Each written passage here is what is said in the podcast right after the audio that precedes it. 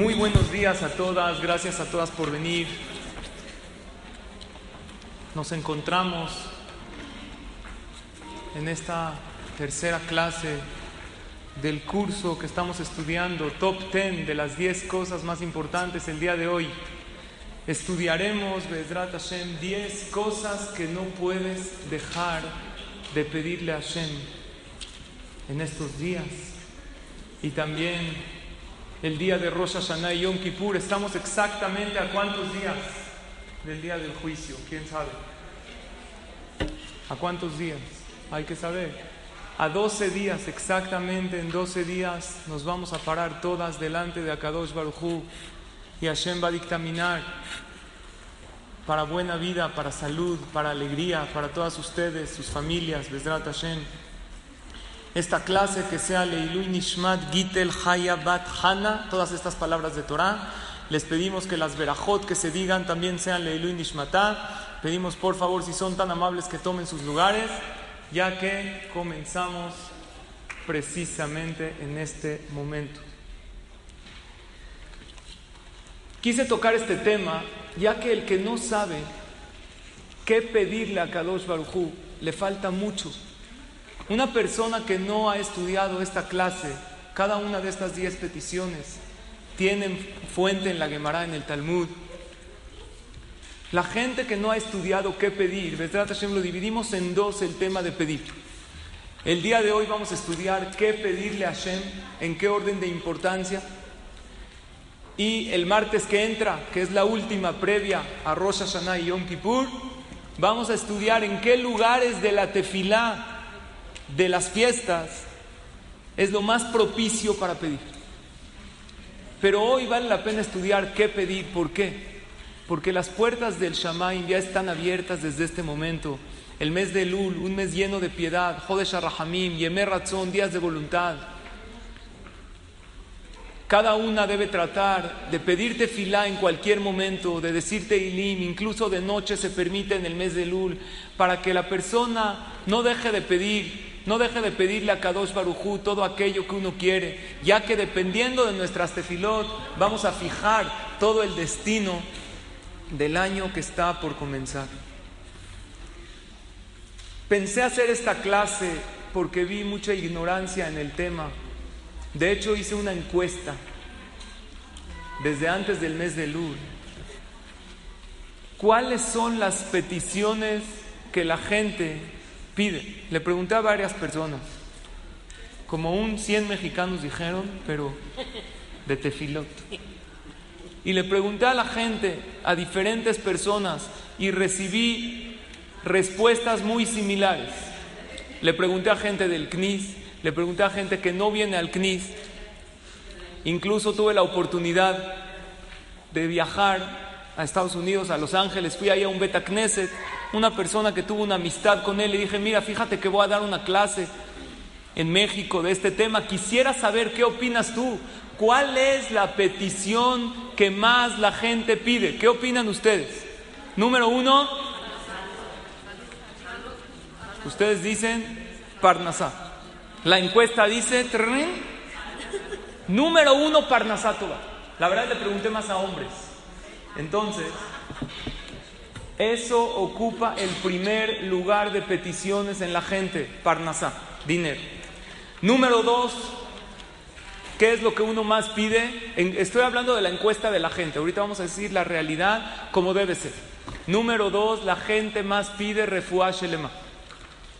Pero según las encuestas que yo hice, el tema de la Parnasá, la gente lo pide más que el tema de Shalema. Es lo que me salió, yo indagué. Número tres, la gente que pide shiduch. Encontrar pareja, el que necesita encontrar pareja, o para alguien que necesita, si tiene una hija, un hijo que se tiene que casar, o si tiene algún conocido, pide que encuentre pareja. Número cuatro, ¿qué más lo que piden como cuarto lugar? Hijos. Es la petición número cuatro, principalmente eso, y por último, recibí respuestas diferentes. Número cinco, la gente pide necesidades personales, cada quien lo que necesita. Principalmente estamos hablando en días de Rosh Hashanah y Yom Kippur, que aún el más alejado sabe que las puertas del Shamaim están abiertas y la persona aprovecha para pedir sus peticiones personales. ¿Cuándo? Recalco, eso lo veremos la clase que entra, en qué momento se pide. Pero el día de hoy vamos a ver la escala de valores correcta. ¿Qué es lo que uno debe pedir? Y otra aclaración antes de empezar, no estoy hablando del tema de agradecer, que claro que ya lo sabemos, dicen nuestros jajamín, que antes de pedir debe uno agradecer. Yo estoy hablando que ya agradeciste, ya te sientes muy agradecida por todo lo que Hashem te dio este año. ¿Qué tengo que pedir? ¿Cómo debe ser mi escala de peticiones de tefilot? La verdad es un tema que hay que estudiarlo y siento que si una persona lo sabe, cambia su tefilá por completo y creo que aquel que no lo sabe tiene una gran confusión en su escala de prioridades. Ahí está que la gente pide, primero Parnasá, después pide refuá, refuá Shelema para aquel que está enfermo. Sin embargo, el punto número uno voy a comenzar con una cita en la Gemara. Dice la Gemara en Maseje Chabat, página 32. Esta cita nos va a dar una pauta de qué es lo que hay que pedirle a Hashem. Y otra vez, no es nada más el día de Rosh Hashanah, el día de Yom Kippur. Las peticiones ya comenzaron, las puertas de la tefilá ya se abrieron para la persona desde el principio del mes de Elul, que es Yemer Ratzon. Lo que pasa es que mientras más nos acercamos al día de Rosh Hashanah, las tefilot son todavía más fuertes. Así trae el Pele Yoetz. Dice la Gemara. Ama Rabbi Tzchak de Rabbi Yehuda. Dice Rabbi Tzchak, el hijo de Rabbi Yehuda. Leolam Yevakesh Adam Rahamim Shelo Yehele. Primero, y eso tiene que tener la prioridad de la lista de tus rezos, debe pedir la persona tefilá que no se enferme. Eso es primero. ¿Qué quiere decir? Que el sano, antes de pedir otras cosas, ¿qué tiene que pedir? Que continúe con la salud que tiene. Generalmente la mayoría de las personas pedimos en Rosh Hashanah y en Yom Kippur y en Selijot cosas que no tenemos que tengamos. Pero se nos olvida pedir que lo que ya tenemos, que lo sigamos teniendo porque nadie garantiza que la persona va a tener lo que siempre ha tenido y de hecho nosotros vemos que gente tiene ciertas cosas muchos años y tristemente por decreto de Hashem dejan de tener porque la persona da las cosas por hecho y Hashem no quiere que uno dé las cosas por hecho, sino que constantemente le pida a Kadosh Baruj por lo que ya tiene. Entonces, antes de pedir otras cosas, ¿qué tenemos que hacer? Petición número uno, Hashem, todo lo que me has dado hasta ahorita, síguemelo dando, por favor. Todo. Dice, dice la Gemara. Leolam Adam Rahamim Shelo el sano le tiene que pedir a Hashem su primera tefila que no se enferme. Sheim Yehele, porque si se enferma Barminan, Ombrimlo le dicen en el cielo, Hashem le diría, Havez Zehut de Ipater. Necesitas traer un Zehut. ¿Qué es un Zehut? Un mérito. Es más que una mitzvah. No es suficiente una mitzvah. Un enfermo para salir de la enfermedad en la que se encuentra necesita un Zehut. Un Zehut significa un gran mérito, una gran acción que no sabemos cuál es. Por lo tanto, vemos de aquí la pauta clara en la Gemara que uno, petición número uno, debemos pedir que sigamos teniendo lo que tenemos. Y aquí quiero enfatizar algo increíble. Generalmente, yo hago una lista de tefilot para Rosh Hashanah, para Yom Kippur. Recomiendo mucho hacer la lista, ya que cuando tú tienes una lista, una lista lista, ya sabes a dónde vas. ¿Por qué hay gente que hace lista para ir al súper? Porque si no haces lista, ¿qué haces? Recorres pasillos, vas, compras algo que no necesitas y lo que sí necesitas se te olvida. Sin embargo, si haces una lista y vas palomeando, vas directo a eso. En días tan cruciales que Akadosh Baruchú quiere que el Yehudí reciba todo aquello que él quiere y anhela para poder servir mejor a Shem, es muy importante hacer una lista. Ya llevo varios años haciendo listas y la dejo, esta lista, en mi mahzor. ¿Saben qué emocionante es?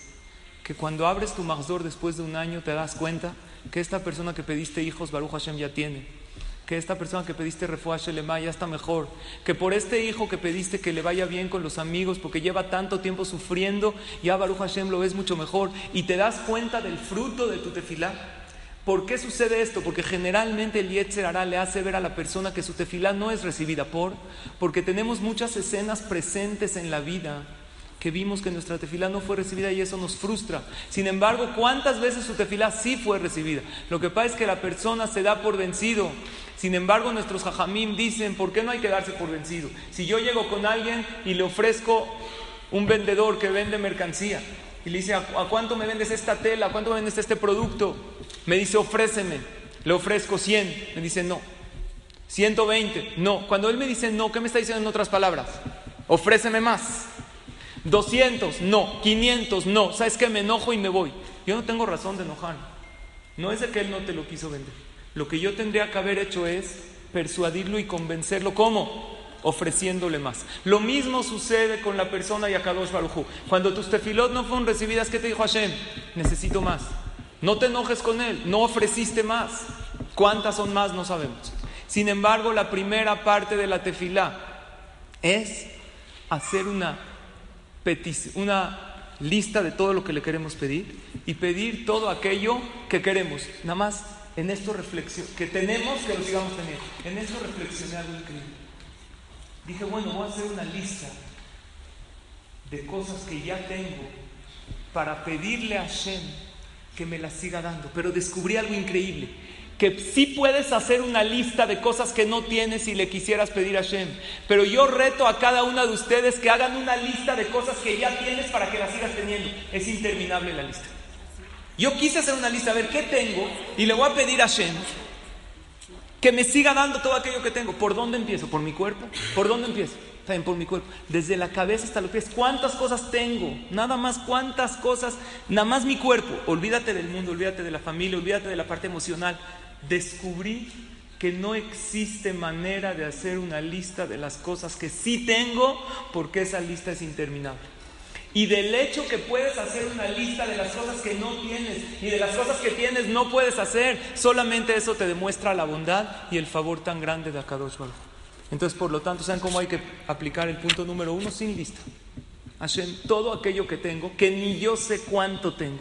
Y si me pongo a explicarte, Dios, todo lo que tengo, no podría terminar y todo el Rosh Hashanah y todo el Kippur no me alcanza para agradecerte por todo lo que tengo. Simplemente te pido, Hashem, que todo aquello que tengo, que me lo sigas dando, por favor. Tú sabes perfectamente qué es lo que tengo. Y ahora sí, vamos a empezar desde el punto número dos en adelante, por aquellas cosas que no tenemos. En realidad, Aquí estamos hablando del punto de la tefilá con la boca y con tus palabras. Porque existen dos rezos. El que está estipulado en el Sidur, en el Mahzor, y existe el rezo que tú dices con tus propias palabras, que veremos la clase que entra, en qué lugar es clave en la tefilá, lo puedes pedir. Mucha gente pregunta, ¿cuál es mejor, el rezo con mis propias palabras o el rezo del Sidur, del Mahzor, que no le entiendo nada o casi nada? Respuesta, ¿cuál es mejor? Dice el libro Nefesh Haim, los dos son necesarios. El rezo del Mahzor o del Sidur o del Teilim fue hecho con Ruach HaKodesh, con inspiración divina. Aunque no entiendes, tienes unas llaves en la mano que Hashem te dio esas llaves para abrir todos los portones. El portón de la refuá, el libro Nefesh Haim de Rabhaim Bolojin, un gran Baal Musar, él dice que si la persona no pediría nada personalmente, sino solamente leería el texto del Sidur y del Mahzor con Kavaná, tendría todo lo que necesita en la vida. Sin embargo, también hace falta esa parte que tú hablas con tus palabras. ¿Por qué? Porque aunque son palabras que no son con Ruach HaKodesh, el hecho que vienen de un corazón puro, con Kavaná, es como un papá que se deleita al escuchar hablar a su hijo con sus palabras, aunque el niño no hable bien. Aunque tú le hables a Shem en tu idioma, de tu manera, eso es algo muy grande. Por lo tanto, el punto número uno es como introductorio. Antes de ver qué empezar a pedir, primero no puedes comenzar a pedirle a Hashem. ¿Y cuánta gente falla en este punto? No le pide a Hashem todo aquello que ¿qué? Que sí tiene, que lo siga teniendo. Entonces, ¿qué se ve obligado a Hashem a hacer? De quitárselo para que la persona no dé por hecho nada en la vida. La verdad, estoy muy contento porque el día de hoy tenemos la oportunidad de hablar del tema más crucial en la vida de la persona, que es el tema de la tefila. ¿Qué fuerza tenemos en nuestra boca? Besrat Hashem Mañana tengo la oportunidad de viajar a Lakewood. Díganme algo, buen viaje, que la pase bien. Que la pase bien y se porte mal. Aprovecha que no está tu esposa. Díganme un buen deseo. ¿no? Gracias. Muy amable. Gracias. Buenos deseos. Y principalmente cuando yo voy, ¿qué necesitan que les traiga? Besrat Hashem. Cuando uno va a lugares de Torah, la gente se equivoca y piensa que a qué vas a Leiku, que es el lugar de centro de Torah más grande del mundo, a fortalecerte en qué? En estudio de Torah. Es un gran error. Uno va a fortalecerte en Torah y a la vez en tefila. Nunca vas a ver a alguien grande en Torah que no es grande igualmente en tefila. El Hazonish, uno de los grandes jajamín de la generación pasada, aseguró que todo lo que él tiene no es por el amal a Torah que él tuvo, por el esfuerzo en Torah, sino por el amal tefilá. El día de hoy nosotras nos esforzamos, Baruch Hashem, venir a una clase, estudiar Torah, poner atención. Sin embargo, damos en estas clases un espacio especial para pedir tefilá, como lo hacemos al final de la clase, abrir del el. La grandeza son como dos alas. La persona para poder elevarse, así como un ave, necesita dos alas para elevarse. El pueblo de Israel nos comparamos al ave, necesitas dos alas, la parte del esfuerzo en estudio de Torah y la parte del esfuerzo en tefilá. El que se dedica solo a venir a clases de Torah no toma un tiempo para rezar de corazón, vamos a ver que su crecimiento espiritual no avanza. Igualmente la gente que dice mucho teilín y reza mucho, pero no se toma un tiempo para estudiar Torah. La persona necesita dos cosas. La tefilá tiene una fuerza increíble, una fuerza inimaginable Todavía no entendemos esa fuerza tan grande de la tefilá. Tengo una anécdota maravillosa que les quisiera compartir antes de seguir con los demás puntos. Ustedes saben que mi papá, Sheikhiye Murabi, mi maestro, se dedica en una de las varias cosas al tema de Bikur Jolim, visitar enfermos. Hay una anécdota maravillosa que a él le sucedió que a mí me dejó una huella muy grande en mi corazón y en mi vida. Y cuando él me compartió esta anécdota, hace unos años ya, pensé compartirla con ustedes y encontré la oportunidad en esta clase. Y la verdad, como él fue el protagonista de la anécdota, le quiero pedir que de viva voz él nos las cuente, nos las platique, papá. Es una breve anécdota que quisiera que todas la escuchemos y tomemos la lección de lo que es verdaderamente la fuerza que tenemos en la boca. Escuchemos esta anécdota y Besrat continuamos con los demás puntos de la clase. Es breve la anécdota, pero si quisiera que nos las cuente ya que fue el protagonista de la misma. Y nada más toma unos minutos, ¿no, pa? Buenos días a todas. Me dijo el rap que tengo nada más una hora y media para hablar. Este, voy a tratar de ser breve. En realidad es, es, una... Hay tantas y tantas cosas para contar con respecto a la mitzvah del Kurjolín y todas las eh, vivencias que uno tuvo y que sigue teniendo. Pero quiero contar esta parte que es muy significativa para mí, que dejó una huella muy profunda. En una ocasión estaba en un viernes en la tarde eh, hice Bicur Jolim en el hospital ADC de observatorio, fui a visitar a varias personas y ya estaba, ya terminé, terminé de visitar a todos los de la lista. Estoy saliendo y me ve una persona a quien yo no conocía muy bien, pero no tenía visto. Ajá, ¿cómo está? Bien, vamos a hacer. Hasta luego, No, no, no, un momento. No puede irse sin ir a ver, bueno, estoy diciendo en palabras de él, sin ir a ver a mi esposa. Le dije, seguramente la habré visto, porque yo fui a ver. No, no, no, no puede ser, porque ella está en urgencias. está en urgencias. Bueno, este, mire, ya dentro de poco va a ser Shabbat. Eh, ¿Qué le parece si.? No, no, no, no, por favor, tiene que ser ahorita. Eh, ahorita, sí. Y vamos rápido, porque quién sabe si la vamos a poder bueno, adelante. Fuimos corriendo hasta urgencias. Efectivamente, cuando llegamos, estaba en coma profundo. Y dijo el esposo que los médicos, eh, perdón la emoción, pero en ese momento estoy recordando aquel instante, y dijo que los médicos dijeron que ya, ya son los últimos momentos de su vida. Y el hombre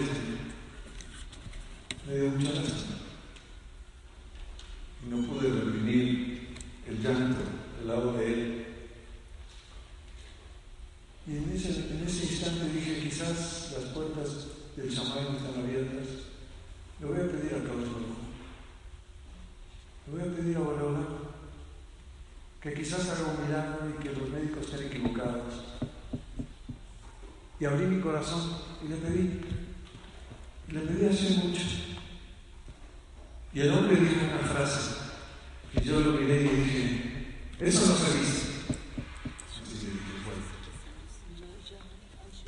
Y yo le pedí a Borarán que se apiade de, de esta mujer y del hombre y de sus hijos. Bueno, y después me fui. Pasó Shabbat y era la época de los, ¿cómo se llama? Los líderes. Terminó Shabbat, perdí el hiper, no me mandaron ningún mensaje, quiere decir que no hubo ninguna novedad.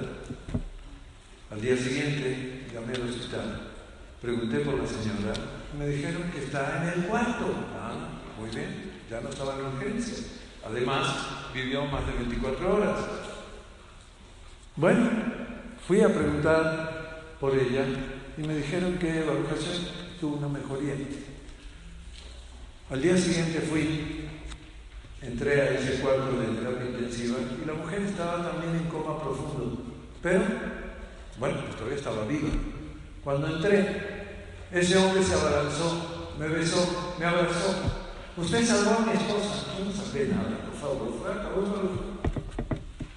Y yo le hablé a la señora, aunque mmm, estaba inconsciente. Y le dije que acabó su va a apiadarse de usted y le va a dar la recuperación, así como le dio la recuperación el día anterior. Y el hombre lloraba y lloraba y me decía, usted salvó a mi esposa. Y yo le dije, ya, ya, déjame tranquilo. Y así fue. Fui a verla dos o tres veces, siempre la mujer estaba en coma. Y una vez incluso estaba en el crisis de Maguel David y este, salí de ahí del CNIS un día de semana, el hombre empezó a gritar como, no sé, este hombre salvó a mi esposa. Y me dice, Jajam dice, ¿qué pasó? ¿Qué le hiciste? Respiración boca a boca. Y dice, ¿qué, le pasa? Déjame tranquilo. Yo, no, no, ese Jajam hizo que mi esposa se... Ya, ¿ok? Y así pasó. Pasó un año. Y sonó el bip. Si había un servicio en la dirección de la casa de este hombre. Y si falleció, falleció el hombre.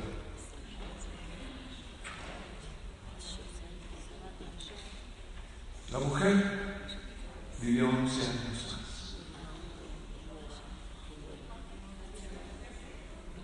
La mujer vivió 11 años más. Con ciertas limitaciones de salud.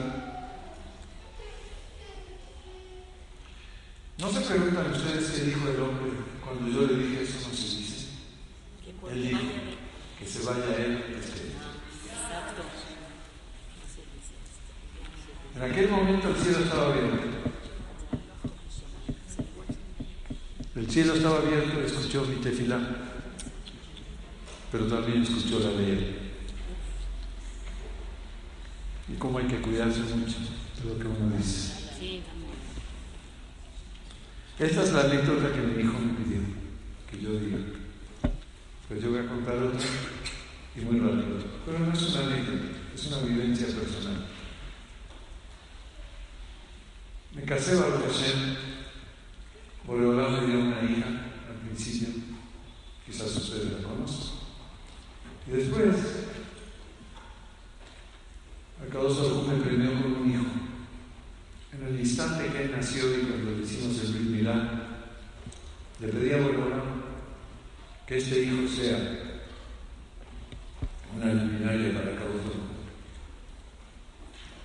que sea un estudioso de Torah,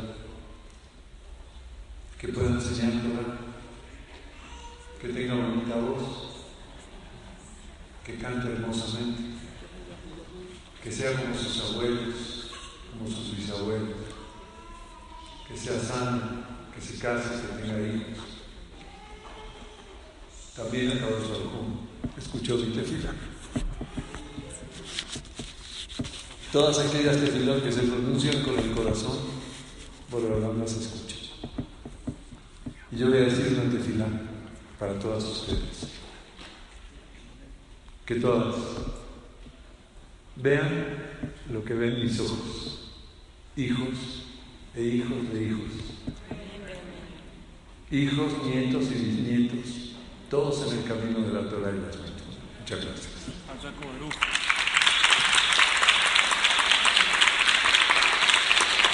Gracias, gracias papá, gracias Han por estas anécdotas. La segunda es mentira, nada más les digo. Vamos a continuar con estos puntos tan importantes. Número dos, es importantísimo y no lo pedimos por algún motivo que se nos va la llegada del Mashiach. Tenemos que saber una cosa. Cuando nosotros en nuestras tefilot no incluimos la llegada del Mashiach, nos está faltando una gran parte, ya que todas las la raíz de los problemas del pueblo de Israel es por falta del Mashiach. El tema de ver el Bet Migdash reconstruido. Hablamos de dos cosas. Número uno, la parte de la tefila. Quiero decirles que en la parte de la tefila de Yamim Noraim, de Rosh Hashanah y Yom Kippur, hay muchísimo de la llegada del Mashiach. Primero que todo, en la amidad normal. Al principio comenzamos con la parte de Tehiyat Metim, de la resurrección de los muertos, Mehayem Metim Todo eso es llegada del Mashiach. Rable Oshia, queremos esa salvación. Al final de la tefilá, ¿cómo termina la amidad? No con paz, con tranquilidad.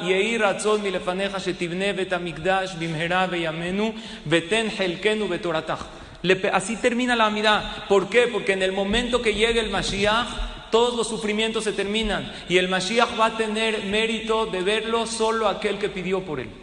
No podemos no incluir en nuestra lista de peticiones personales, Hashem, permítenos ver la salvación final. Y aparte, en la lista de Tefilot, aparte de esa lista, en la amidad misma, en la parte de en Rosh Hashanah y Yom Kippur aumentamos varios párrafos que dice Ubgen, ten kabot le ameja, Ubgen, tzadikim irubeis, bisharim, toda esa parte que nos suena que se dice en Rosh Hashanah y Kippur, ¿qué son? Estamos pidiendo por aquel entonces que va a llegar el Mashiach y que no va a haber problemas dentro del pueblo de Israel. No podemos pensar nada más solucionar el problema. Nuestros jajamín dicen, se compara una persona, se cayó, estaba caminando en el bosque, en el camino, se cayó en un pozo muy profundo. Y cuando se cayó en un pozo muy profundo y intentó salir y vio que todo era en vano, pasó por arriba un transeúnte y le pidió ayuda, le dice, eh, ayuda por favor, necesito agua, estoy aquí, no hay agua. Le echó una botella de agua.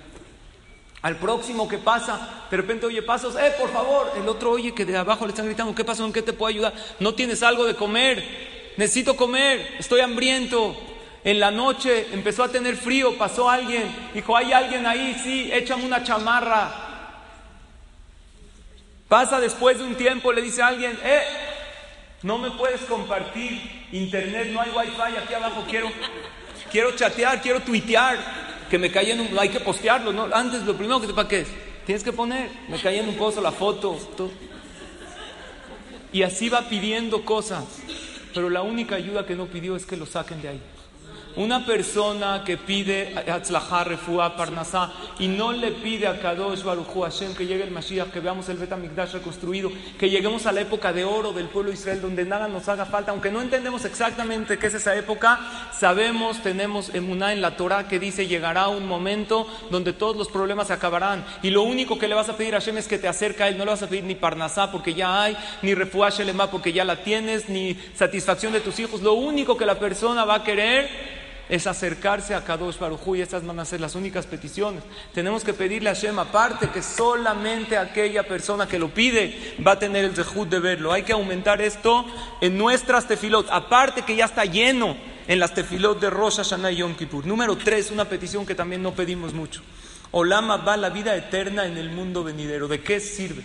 Una vida perfecta aquí con todo de 80 años y uno va no, va, no cumplió, no tocó su misión. En todos los 80 años que pasó por aquí, nunca cumplió ni se acercó a la misión la cual Hashem le dio. Por lo tanto, hay que pedirle a Hashem. Vean como Parnasá y Refuá, espera, sí es importante, pero primero lo primero, hay una parte hermosa en la tefilá que decimos. Después de la amidad, no sé si las mujeres la dicen, que le decimos Baruch Eloquenu Sheberanu Lichvodó, gracias a Hashem por crearnos. Y ahí decimos una frase que cada vez que llego a ella, si me concentro y no estoy distraído, me pega mucho. Dice, la behala. Hashem, te pido por favor que no hayamos nacido en vano, que no lleguemos después de 120 años y nos digas, te mandé para algo y ni siquiera te acercaste a tu función. Y ahí razón mi lefaneja. Hashem, te pedimos por favor. Que en este mundo podamos hacer mitzvot y buenas acciones.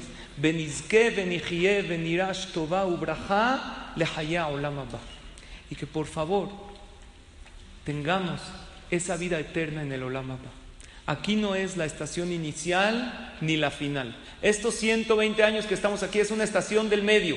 El alma ya estaba antes de bajar a este mundo como un alma en el Shamay. Hashem la baja a este mundo para que se gane el Olama va con esfuerzo. Te pone en un mundo donde hay tentaciones para hacer en contra de las mitzvot, la flojera del ser humano la tentación es no ser obediente a Dios y te pone de prueba para ver si te ganas ese Olama va después de 120. ¿Qué ganas? Si tienes Parnasá, si tienes salud, si tienes refuá, si la vida pasa tan rápido que después de 120 años uno no tiene Olama va, no sirvió de nada. Creo que una persona que no estudia esta clase difícilmente pide Mashiach, pide vida eterna en el Olama va. Hay que pedirle a Hashem que logremos tener Olama va. Número cuatro ¿Qué gana uno si tiene Parnasá? Si es rico, pero es pobre en espiritualidad. Si uno no tiene un sentido espiritual a esta vida, hay que pedirle a Hashem que logremos tener una vida más espiritual, que podamos estudiar Torah, que podamos cumplir mitzvot, que podamos mejorar y pulir nuestras, nuestras cualidades, que podamos mejorar nuestro mal carácter. El estudio de Torah, qué tan básico es, que vean cuánto Yetzer hará hay. Hay tres tipos de gente. Hay gente que ni siquiera quieren estudiar, no quieren. Ni, están enterados que hay clases para mujeres, que te puedes superar, que puedes tener, como yo le llamo a nuestro espacio, un spa para tu alma. ¿Cómo sales del spa? Tú así feliz. Yo he ido y se extapan de la sal, ¿no? Sales, no, te acuerdas ni cómo te llaman. O sea, tú sales del spa, no sabes qué pasa, qué día. Es un spa para tu alma. Le están haciendo cada vez que escuchas palabras de Torah, vienes una clase, dejas todos tus quehaceres de lado, estás haciendo un masaje a tu neshama, se está conectando con Akadosh Baruch. Hay gente que sabe que hay clases, pero no quieren venir. Hay gente que quiere, pero no puede. Qué afortunadas somos que nosotras queremos, podemos y aquí estamos. No saben cuánta gente. Entonces, Jajam, ¿cuándo son las clases? Pero siempre me pregunto El martes que entra hay clase. Ya, de verdad, el martes que entra aquí estoy. La espero, señora. ¿Y qué creen? Hoy no llegó, la estoy buscando. No está. Cada martes me pregunta, te espero el martes tenemos de HUT. Es un gran, no, no todas tienen acceso. Aquí es VIP. Hashem se reserva derecho de admisión. La que tiene el Zehut se le permite pasar por el umbral de la puerta del Beta Knesset para escuchar unas palabras de Torah. Hay que pedirle a Hashem que tengamos espiritualidad en la vida, poder estudiar Torah, poder cumplir las mitzvot y mejorando eso. Vean qué tefila estructurada, qué diferente llega la persona cuando no da más parnasat, estructurado el resto. Punto número 5, todavía no llego a la parnasat. Hashem, perdóname por los errores que he cometido. Cometimos varios. El Pasuk dice, en el Shira Ma'alot Mi Ma'amakim Keratija Hashem es un teilim que decimos en los 10 días de Teshuvah comenzando desde Rosh Hashanah. ¿Cómo acaba ese teilim? Beuif de Israel Mikol Abonotab. Hashem, redímenos de todos nuestros pecados. Pregúntanos a Jamim, debería decir Beuif de Israel Mikol Tzarotab. Redímenos de todos nuestros sufrimientos. Contéstanos a Jamim, el problema no son los sufrimientos. El problema es cuando nosotros le fallamos a Hashem y nos tiene que mandar llamados de atención. Pero en el momento que de Israel Mikola Abonotab, cuando Hashem ya te perdona todos tus averot, todos tus errores, todos tus pecados, los errores que cometemos sin, intención, porque somos seres humanos, tenemos Yetzerará, en ese momento ya no hay esas tzarot, esos sufrimientos. Por eso en el Selihot decimos, Solea Habonot y después Onebe Etzarot. Primero Hashem perdona los pecados y después te quita los sufrimientos. Lo que necesitamos es limpiarnos. Por eso pedirle a Hashem que nos perdone. Hay que incluir esta palabra en nuestros rezos. El que pide refuat, la parnasá y le falta la palabra Dios perdón. Le está faltando una esencia grandísima en estos días. Es verdad que en Rosh Hashanah no hay que decir pecados textual. Hashem, perdóname por el Hailul Shabbat. No se recuerdan pecados. Pero sí hay que decir, Dios, perdóname por todo aquello que habré hecho, que tú ya sabes muy bien qué es.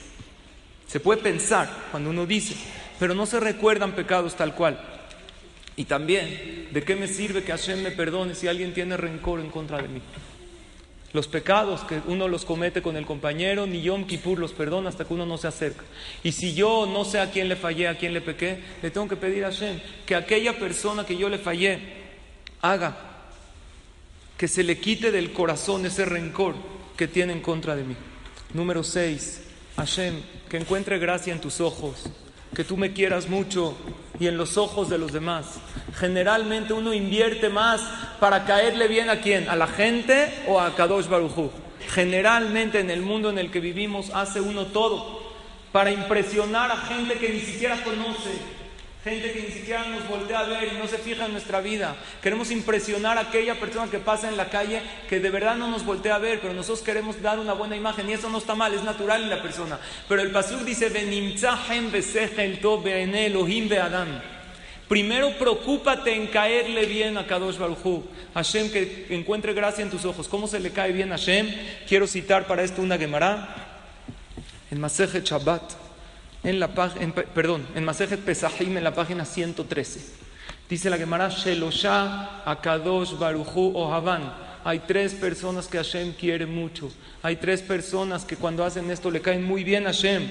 Pesahim 113, tres consentidos de Dios. Número uno, Mishen Koes, el que no se enoja. No el que no se enoja cuando no tiene motivo para enojarse, cuando tiene motivo para enojarse. Y cuando lo hacen enojar guarda la tranquilidad y la compostura. Y no nada más no reacciona por fuera, sino por dentro tampoco siente. Es un trabajo difícil. Número dos, Mishenu Mishtaker, el que no se emborracha. Yo la verdad no me emborracho. Pero, ¿a qué se refiere? A alguien que le gusta el, trago, le gusta, ¿eh? Le gusta la tomada.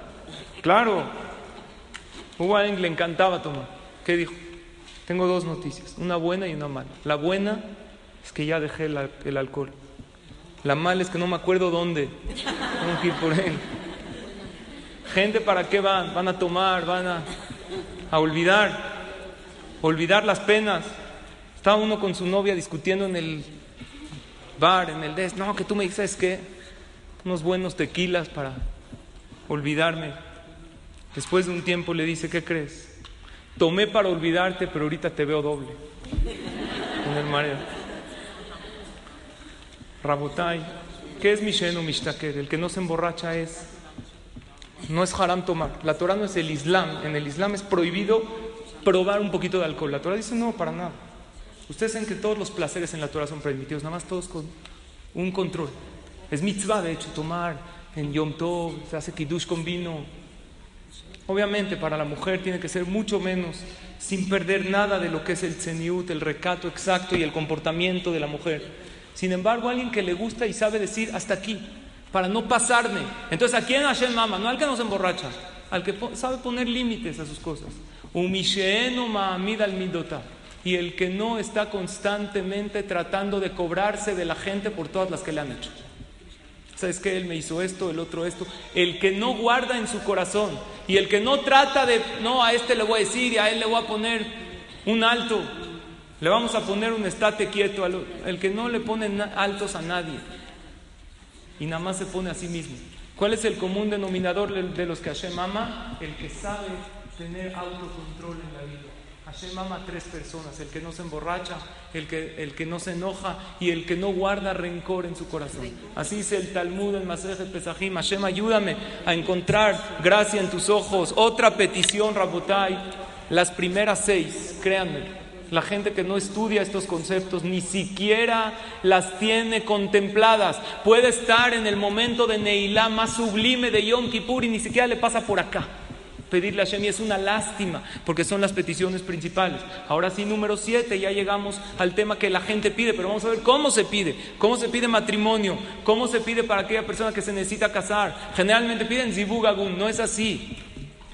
Los que necesitan casarse pero que Bezrat Hashem, como dice una tefilá, Zibugam y Aleya Fe, que sea una pareja, que vivan juntos con Shalom Bait. ¿Para qué pedimos que se casen? Hay veces el matrimonio es exactamente el motivo de angustia de esta persona y de tristeza. Y para eso hay que pedirle a Hashem que logremos tener la llave de lo que es el Shalom Bait, que es la unidad. Una persona que es orgulloso, que no reconoce sus errores, que no está dispuesto a mejorar en la vida. Aquí en este Beta Knesset, aquí exactamente en este pasillo, me pasó con una persona que conozco del CNIS. Me dijo, jaja, ¿me puede dar un teilín, por favor, para que haya Shalom Bay? Ya no la aguanto. Así me... Yo pensé que me decía, ya no aguanto. No, ya no la aguanto. Necesito un teilín para Shalom Bay. Yo le dije, mira, varias veces he mencionado en mi clase que la ayuda de Hashem comienza donde tu esfuerzo termina. Y esa es la realidad de la vida.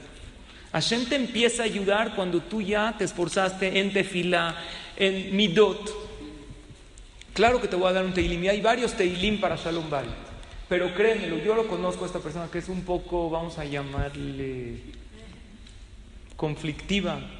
Le gusta echar grilla, ¿no? Le gusta así siempre, no, que esto está mal, llega al CNI, se queja, que la ceuda, siempre hay algo mal. Entonces me imagino cómo es en su casa. Le dije, mira, tú sabes que te quiero, te lo digo con todo cariño, ya que me pides un consejo, primero aprende antes del teilim, dilo, claro que sí, pero el teilim va a hacer su efecto cuando tú empieces a cederle a tu esposa.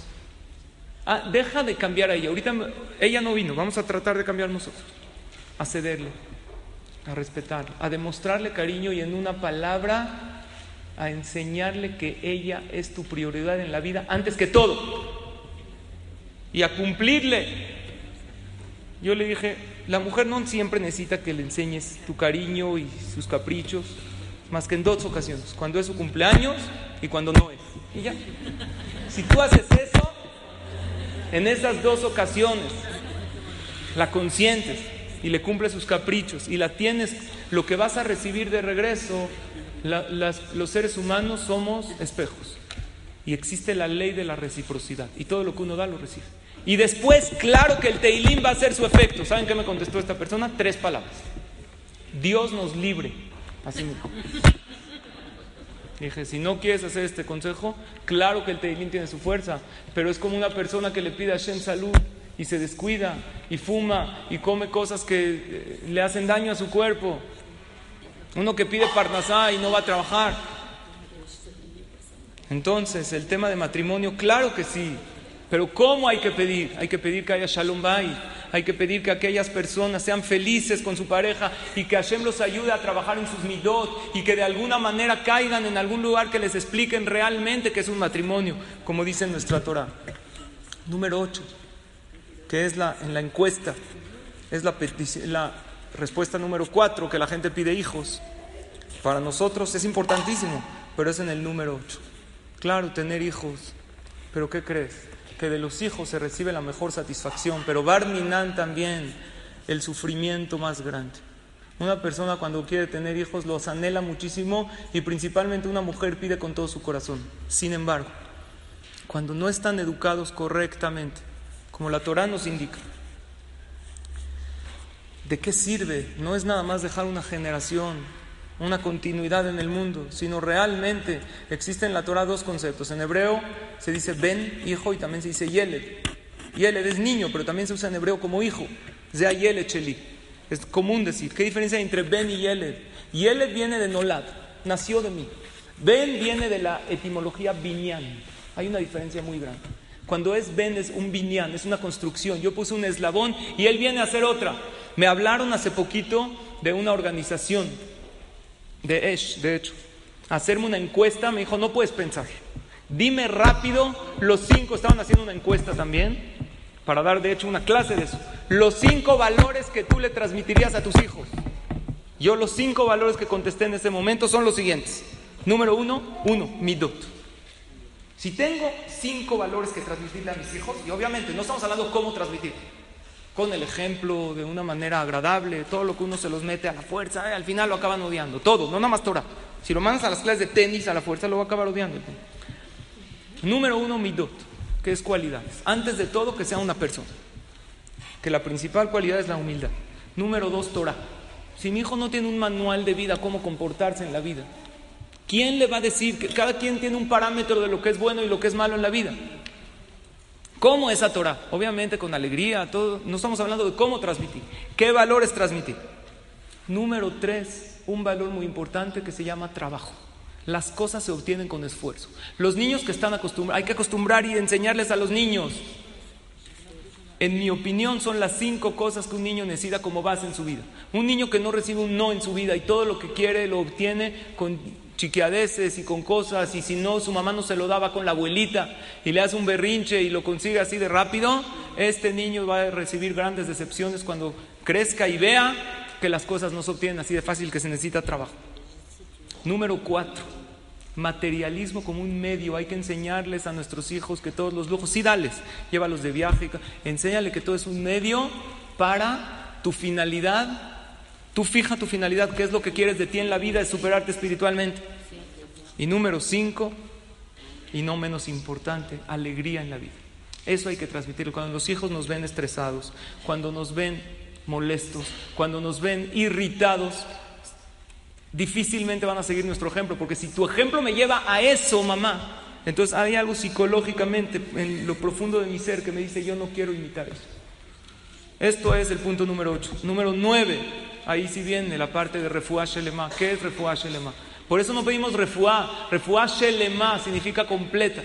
Hay dos partes de la salud que hay que pedir para un enfermo. Refuata nefesh, urfuata guf. Son dos cosas diferentes. Refuata Guf es la parte física que todas conocemos. Refuata Nefesh es la parte emocional.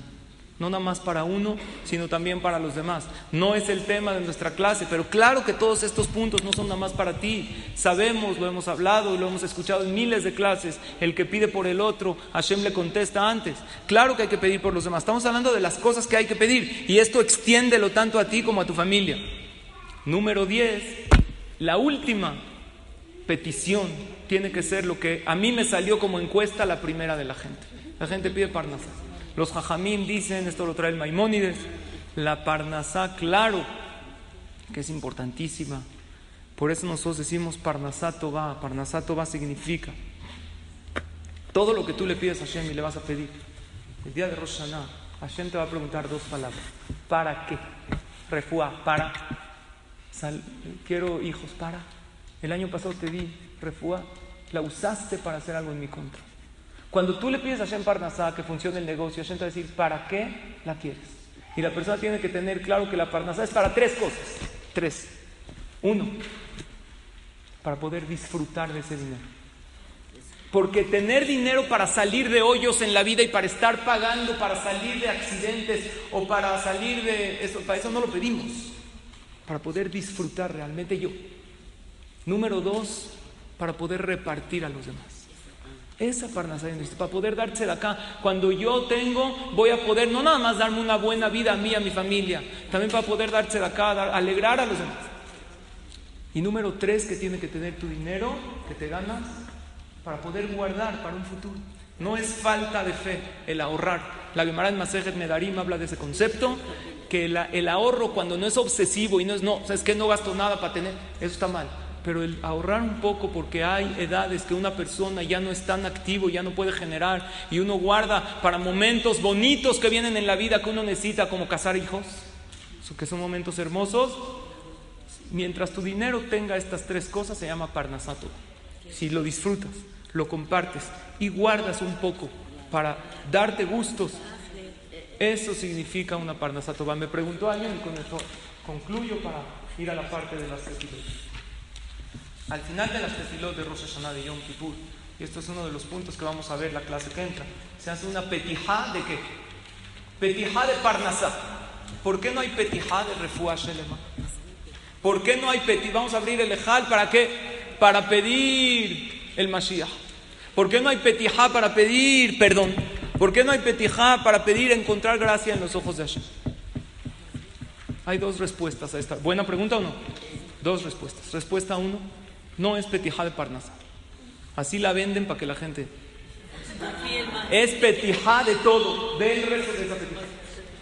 Claro que también pides Parnasá. Es un teilí muy especial que tiene escondido en él uno de los nombres de Hashem. Y aquí hago referencia a lo que mencioné antes, que aunque uno no entienda la profundidad, tiene escondidos uno de los nombres de Dios que no se pueden pronunciar, está en los Mahzorim. Ahí pides Parnasá, pero también pides todo. Pides Benizba Lehem, Benihietovim, danos salud, danos llegar a nuestra finalidad en la vida. De hecho, es una de las tefilot que están escondidas los 10 peticiones que le pedimos a Hashem, que mencionamos el día de hoy. Pero si vemos, sí, en realidad hay énfasis a la parnasa. No es tan comercial como les dije, sí, hay más énfasis. ¿Por qué hay énfasis más a la parnasa? ¿Saben por qué? Porque la refuá, el perdón, uno sí se lo atribuye a Shem. Pero la parnasá que siente un hombre principalmente, o alguien que trabaja. Yo estoy chambeando. Y aunque antes de la cita de negocios le pide a Shem, por favor, que le ayuda a vender. Cuando le va bien, uno se le olvida. Si sale de la cita, le pregunto, ¿cómo te fue? Me maría la compradora, no tienes idea. Le di cuatro vueltas, le vendí, le metí todos los saldos. ¿Qué pasó? Antes de la cita le estabas pidiendo a Kadosh Baruch. Uno se olvida. Por eso, principalmente en la parte monetaria, haz petijá de Parnasá para hacer un ejercicio. Que tu trabajo y tu esfuerzo es nada más un medio que en realidad tú no haces nada. No lo vayan a decir a sus esposos que no hacen nada.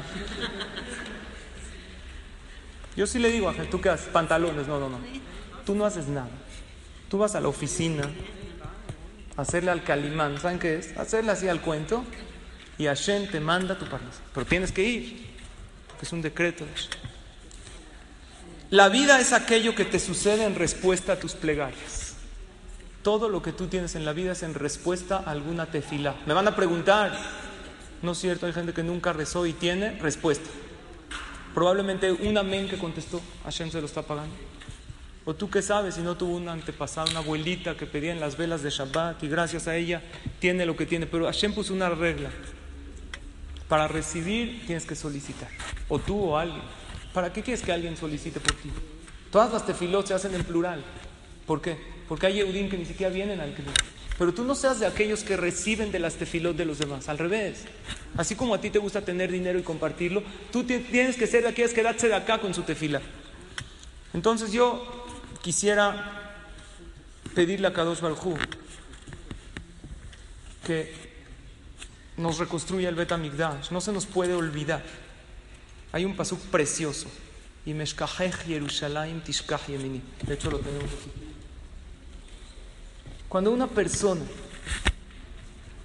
sabe que mientras no esté el Beta Migdash reconstruido, nuestra alegría no es completa, no va a existir alegría completa. Fíjate, cualquier viaje, cualquier completo, perfecto, exacto, no va a ser. No hay placer entero hasta que no venga el Mashiach. Por eso el novio, en la boda, en el momento culminante, le decimos, di este pasuk. Yo cuando me toca llevar ceremonias de boda, le digo al novio, repite. Y Meshkaje empieza a decir, y yo le digo, mira, vas a pisar la copa. Si la pisas a la primera, tú mandas en tu casa. Si la pisas a la segunda, tu esposa. Y a la tercera, tu suegra. No se imaginan con qué fuerza toman vuelo de verdad. Dicen, no. Obviamente es vacilada, pero lo haces porque si no, no rompen la copa, están volando. Hay algo así. Quisiera pedirle a Kadosh Baruj con esta entonación, este pasuk de Imeshkajej Yerushalayim, se preguntarían por qué debemos de cantar en la clase. Cuando yo estudiaba en la clase de Rabiuni con mi jajam, él dijo que citó de un jajam, de uno de los jajamim que él tenía, cantábamos al final de la clase. Él dijo que uno tiene que buscar la conexión de cualquier manera. La Torah te conecta, la alegría, pero una de las conexiones espirituales que Hashem nos dio es el cántico.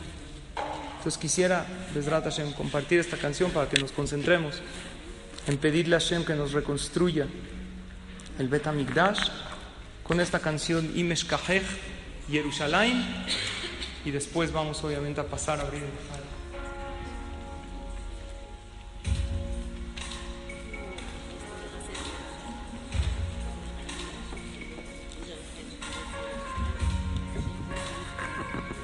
Una canción que conocemos, que creo que a mí personalmente el cántico, creo que a todas, es uno de los medios que Hashem nos dio para conectarnos con Él. Y esta es la petición principal, que tengamos el Bet Migdash reconstruido, Besrat Hashem, este año.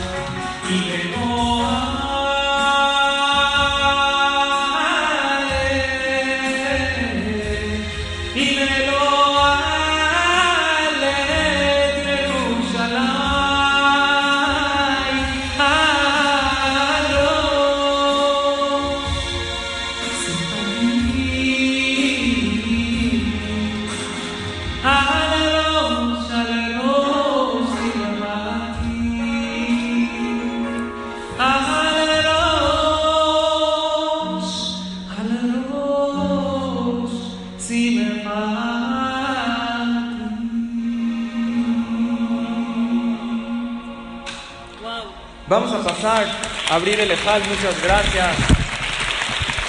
Pedimos por favor que nos pongamos todas de pie, nos acercamos al Ejal, que lo vamos a abrir, vamos a recibir Ol Malchut el reinado de Akadosh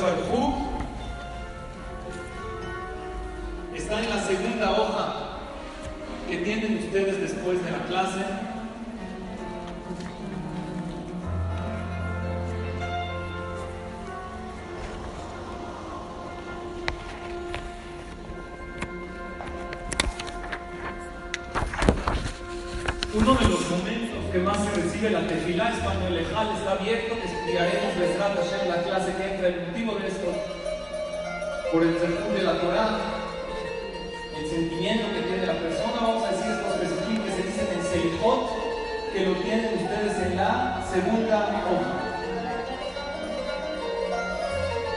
Shema Israel.